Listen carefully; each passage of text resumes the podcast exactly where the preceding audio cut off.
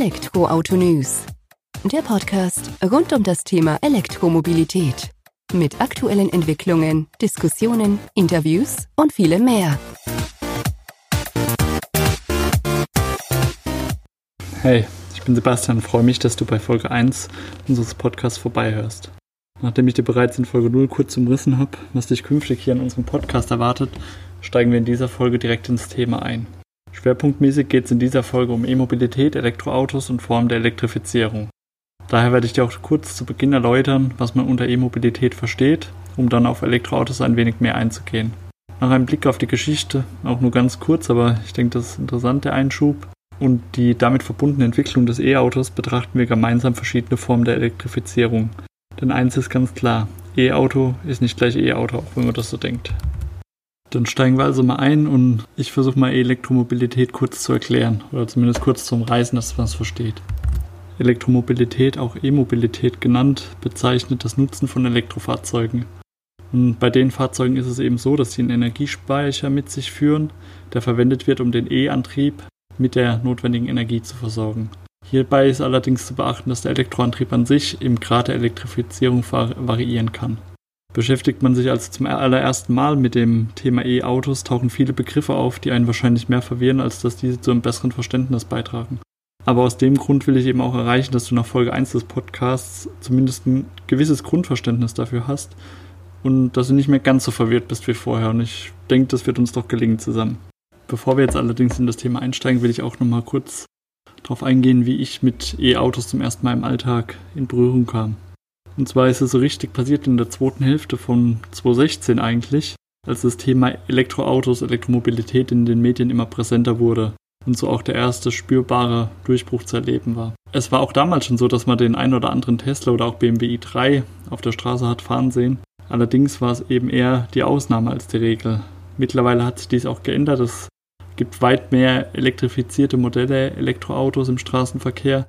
Man muss nicht mehr ganz so genau hinschauen, um sie zu erspähen, sondern sie tauchen einfach häufiger auf, was ja auch schön zu sehen ist. Was allerdings noch nicht ganz ersichtlich ist, aber für den Betrachter, der eben sich noch nicht so tief mit der Materie beschäftigt hat, ähm, dass sich diese Elektroautos auch hinsichtlich des Grads der Elektrifizierung unterscheiden, so wie ich es ja auch vor, im vorhergehenden Absatz schon mal erwähnt hatte. Doch dazu gehen wir auch gleich nochmal im Detail ein.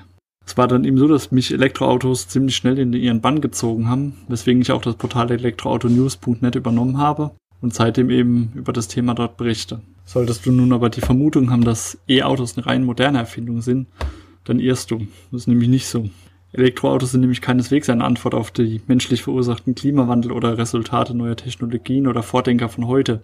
Vielmehr wurde bereits ab dem Jahr 1821 schon fleißig an den ersten Modellen gebastelt und das mit Erfolg. Michael Faraday, ein englischer Naturforscher präsentierte damals die Wirkungsweise des Elektromagnetismus mit kontinuierlicher Rotation, also quasi den Grundfunktionen jedes Elektroautos. Der Kerngedanke war damit ins Leben gerufen und beeindruckende Bilder zeugen von den ersten Modellen im 19. Jahrhundert, welche darauf basierend von mehreren Innovatoren hergestellt wurden.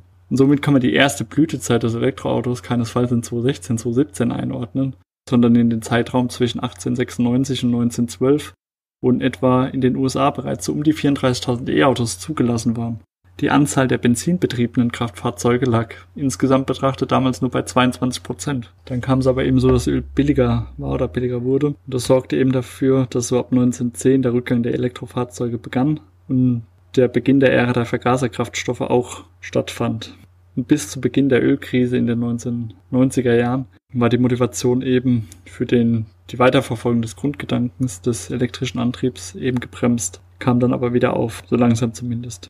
War das eigentliche Elektroauto-Comeback, wenn man das so bezeichnen will, wurde von General Motors, Nissan, Peugeot, Citroën und Honda aktiv angenommen, also unter anderem von diesen Firmen. Und seit dem Jahr 2003 spricht man von einer neuen Stufe bei der Entwicklung und der Verbreitung von Elektroautos. Und heutzutage ist es eigentlich so, dass man kaum noch einen namhaften Autobauer sieht, der nicht mitmischt auf dem Gebiet. Zumindest in irgendeiner Form der Elektrifizierung. Jetzt hatte ich ja eingangs schon noch zwischendurch mal erwähnt, dass sich Elektroautos untereinander unterscheiden. Dass es zwar diesen Überbegriff Elektroauto an sich gibt, aber der Grad der Elektrifizierung variieren kann. Und da gibt es eigentlich fünf Arten des Elektroautos, die so ganz bekannt sind und die auch immer wieder in den Medien ähm, genannt werden. Und da sprechen wir dann eben von dem normalen Elektroauto, das spricht, das wird komplett elektrisch betrieben.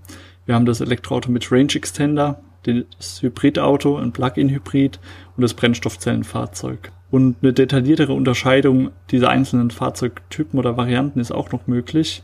Wird auch sicherlich ein Thema einer der nächsten Folgen sein, aber in dieser Folge möchten wir einfach mal auf diese fünf bereits erwähnten Varianten eingehen, die ein bisschen genauer betrachten, um einfach aufzuklären, was man darunter versteht. Ja, den Anfang macht eben das Elektroauto, Battery Electric Vehicle. Und das bezeichnet den Typ Fahrzeug, der umgangssprachlich als Elektroauto bei uns auch bekannt ist. Diese können an einer heimischen Steckdose oder am öffentlichen Stromnetz sowie an speziellen E-Tankstellen geladen werden. Die Energie bezieht das Fahrzeug eben allein aus seiner Batterie, die genutzt wird, um den Elektromotor anzutreiben. Des Weiteren machen sich Elektroautos die Bremsenergie via Rekuperation zunutze, um diese wieder in die Batterie einzuspeisen. Quasi die Bremsenergie, die gewonnen wird, im alltäglichen Straßenverkehr wird wieder genutzt, um in die Batterie zurückzufließen, um dann wieder genutzt zu werden, um den E-Motor voranzubringen. Aber auch dazu werden wir in einer der späteren Folgen nochmal drauf eingehen. Im Gegensatz zu Autos mit Verbrennungsmotor benötigen reine E-Autos kein Getriebe und haben keinen Gangwahlhebel für verschiedene Vorwärtsgänge. Des Weiteren ist es eben so, dass das reine elektrische E-Auto, von dem wir jetzt hier gerade sprechen, lokal betrachtet vollkommen emissionsfrei unterwegs ist. Des Weiteren ist der Wirkungsgrad des Elektromotors weit höher als der von Verbrennungsmotoren. Elektroautos sind auch leiser und schon beim Anfahren steht, der, steht das volle Drehmoment zur Verfügung. Natürlich gibt es auch Nachteile und so spricht eben das gegen das reine Elektroauto die bisher geringe Reichweite, die eben dadurch bedingt ist, dass die Lithium-Ionen-Akkus noch sehr teuer und schwergewichtig sind. Ebenfalls ist der eher überschaubare Ausbau der Ladeinfrastruktur ein begrenzender Faktor. Jedoch sind es zwei Punkte, an denen eigentlich stetig gearbeitet wird, in denen es auch schon gute Fortschritte gab und denen, denen es auch zukünftig weitere Fortschritte gibt. Weil jeder Automobilhersteller eben daran interessiert ist, dass diese Schwachstellen ausgemerzt werden, damit die eigenen E-Autos interessanter am Markt werden. Die zweite Variante des E-Autos, die wir erwähnt hatten, ist eben das Elektroauto mit Range Extender.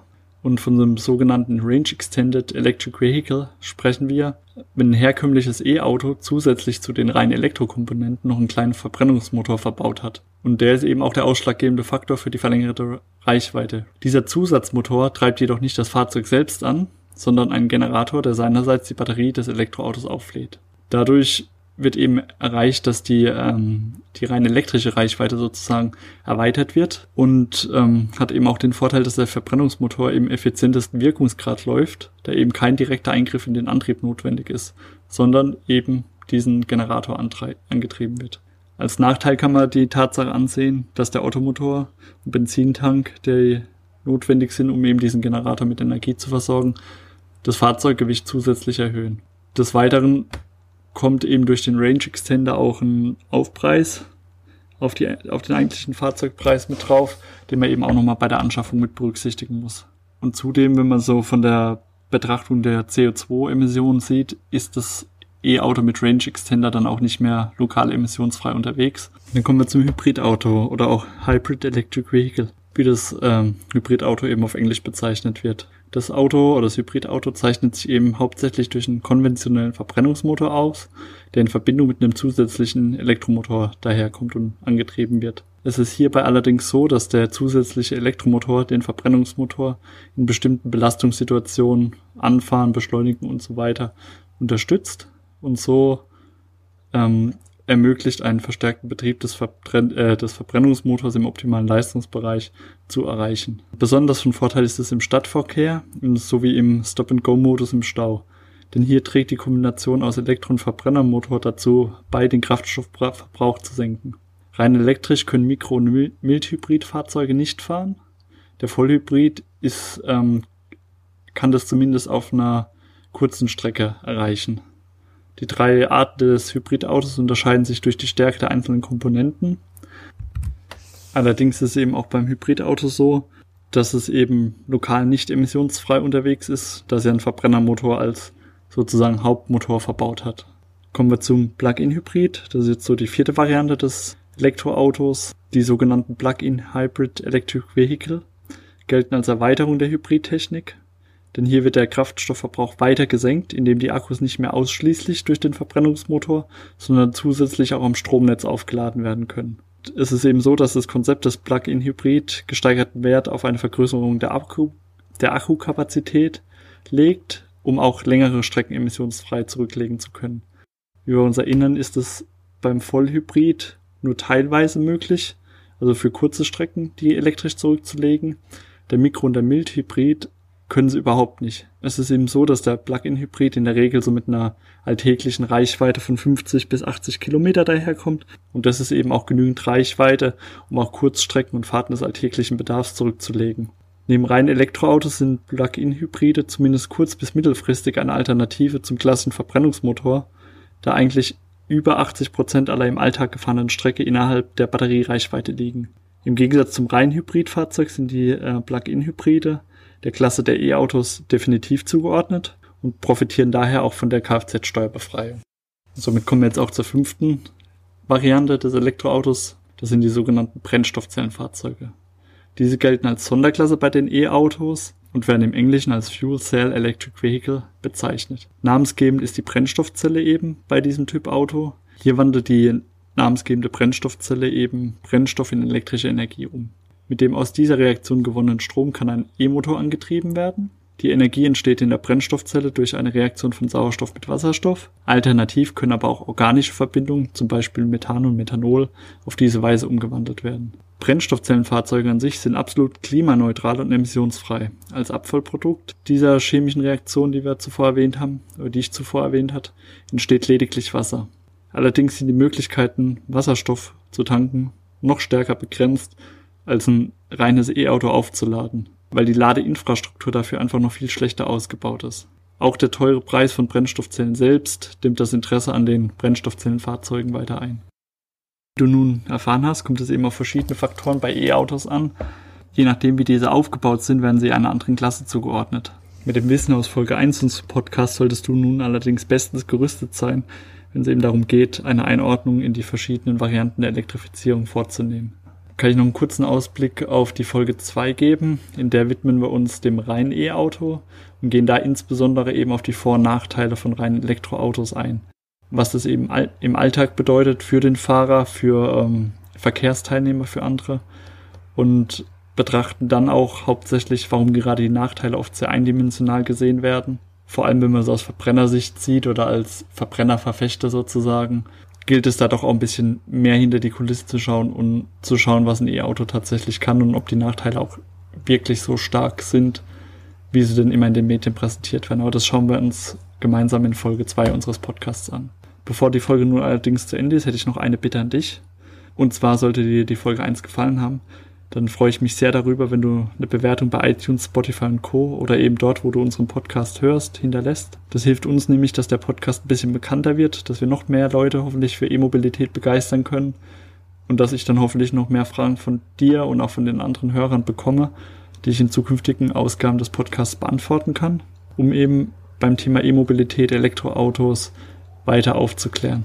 Ich würde mich darüber freuen, wenn du deine Bewertung hinterlässt. Im Voraus auf jeden Fall vielen Dank.